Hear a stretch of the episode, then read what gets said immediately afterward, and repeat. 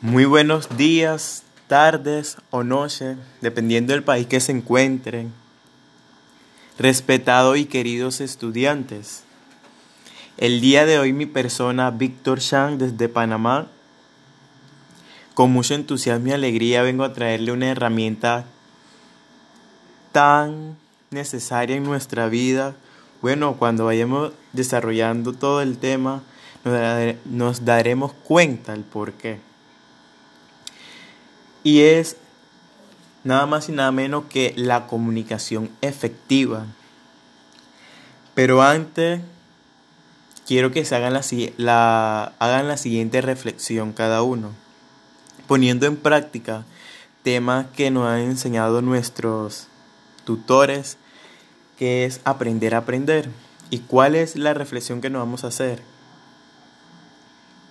¿Para qué quiero yo aprender acerca de la comunicación efectiva es útil para mi vida? ¿Es necesaria? ¿La debo poner en práctica en algún momento? Bueno, claro que sí, le vengo a dar una breve respuesta. Que la comunicación efectiva nos ayuda a fortalecer la capacidad de la comunicación oral, que nos ayuda también cuando vayamos a dar a conocer esta loable labor que realiza esta gran institución con todo el corazón de llevar ayuda y alegría a esas almas, esos corazones, bueno, aquí entre hermanos sabemos, a esos corazones que tal vez se sienten un poco abandonados por los gobiernos, por muchas instituciones que, bueno, pero aquí también por ese amor que nuestra gran líder espiritual y también maestra de maestra nos inspira a ayudar a los demás con tanto amor, pero sobre todo es eso, saber cómo vamos a, a, a dar a entender nuestra idea que nos permite fortalecer nuestras relaciones también interpersonales, disculpen, en nuestro ámbito laboral, claro que sí, y así para comprender a otras personas. Bueno, dicho esto, la comunicación efectiva es el tipo de comunicación en la que conseguimos transmitir el mensaje de una forma entendible y muy clara para el receptor sin provocar dudas, confusiones o posibles interpretaciones equivocadas.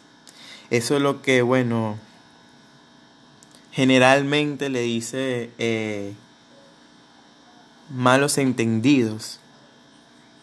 Para que la comunicación efectiva eh, se lleve a cabo, depende de diversos aspectos, lo cual le voy a mencionar. Debe ser nuestra idea al expresarla para que sea una comunicación efectiva, clara, que sea fácilmente de comprender por la persona a la que va dirigida nuestra idea. Debe ser concreta, que se enfoque en forma directa al punto central que se quiere comunicar sin dar rodeo innecesario que pueden desviar el mensaje. Concisa, que sea resumida y no se extienda sin necesidad. Completa, que contenga todos los elementos que se quiere comunicar. Y coherente, que las ideas que integran la comunicación esté correctamente entrelazadas. Bueno, dicho esto, tenemos diversos tipos de comunicación, lo cual la menciono que son asertiva, pasiva y agresiva. Vamos a distinguir cada una de estas. La comunicación asertiva es esa habilidad social de relación eh, de manera de expresarse consciente mediante la cual se manifiestan las ideas, deseos, opiniones, sentimientos o derecho de forma congruente, clara, directa, equilibrada, honesta y respetuosamente sin la intención de herir o perjudicar, actuando desde una perspectiva de autoconfianza. Claro que sí, es la manera de expresar nuestra idea sin herir, sino de una manera que pueda haber esa comprensión del receptor y tal vez eh, quede por apoyar nuestras ideas. La comunicación pasiva es aquella persona, lo voy a, a, a conceptualizar con un ejemplo. Es aquella persona que enfrentándose a una situación de un receptor que es tal vez un poco agresivo o con falta de educación, al momento de interactuar y ve que la persona, bueno, tal vez hicimos un comentario que no fue de la manera como lo tomó, y entonces esa persona se altera, entonces la persona que tiene que lleva este tipo de comunicación pasiva le lleva la idea por el momento hasta que pueda calmar y entonces pueda como decir entrar entrar en razonamiento y darle a entender el mensaje que por qué lo tomó de otra manera diferente. Y por último, la agresiva. Bueno, ya está más que evidente que esta comunicación es la que causa conflictos. Eh, personas que tal vez solo mantiene su idea y que no deja, no escucha lo demás, no se pone en el lugar de lo demás y solo es su idea y nada más. Bueno, esto es lo que genera conflicto, indiferencia, bueno, un sinnúmero de consecuencias. Y estos tres puntos son los diferentes tipos de comunicación que existen. Ahora, teniendo un excelentísimo ejemplo, como lo es nuestra líder, nuestra maestra de maestra, nuestra hermana María Luisa, ¿cómo lo hace nuestra hermana María Luisa para tener esa esa comunicación efectiva. Claro que sí, lo vemos prácticamente, bueno, en estos momentos de pandemia y todo, casi que diariamente, cuando nos da la enseñanza, de manera, lo hace de manera con empatía, con tanto amor, con tanta entrega, que, wow, nos quedaríamos todo el día y ahí estaríamos pendientes porque esa manera de, de cómo hacer llegar el mensaje a las personas es notable, notable porque nosotros vivimos la experiencia y sí que captamos el mensaje que nos quiere enviar.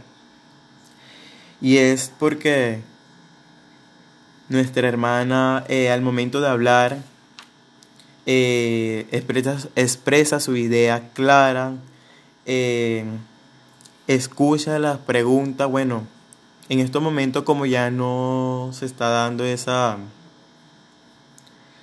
esa interrelación eh, de manera personal, pero sí la hermana ve los correos que les envían entonces sería como la manera de escuchar, manera escrita, pues leyendo todas las preguntas que se le hace y bueno, y nuestra hermana dice sí porque me pregunta, entonces voy a hablar de este tema, responder a su interrogatorio porque muchas personas me hacen. Entonces vemos que la hermana sí nos escucha a pesar de, bueno, tantos temas doctrinales que nuestra hermana, que el Señor le revela para enseñarnos a nosotros y aún así la hermana al momento de también de que le haga una pregunta de que ya ella haya hablado, la hermana con tanto amor vuelve y nos lo repite y una y otra vez y con tanto amor y con esa empatía y paciencia que no tiene ese vivo ejemplo y siempre con esa actitud positiva utilizando las palabras adecuadas eliminando los tecnicismos porque nuestra, nuestra hermana María Luisa como bien lo ha dicho habla de manera que, sea, que seamos comprendidos tanto las personas letradas como la persona no letrada. Y eso es tan admirable como esa comunicación efectiva es completa, o sea, no, no hay distinción ni, ni de manera de, de, bueno, de rango social, por decirlo así. Eh, también la hermana valora las opiniones de los demás, siempre atenta a escuchar, con mucha paciencia.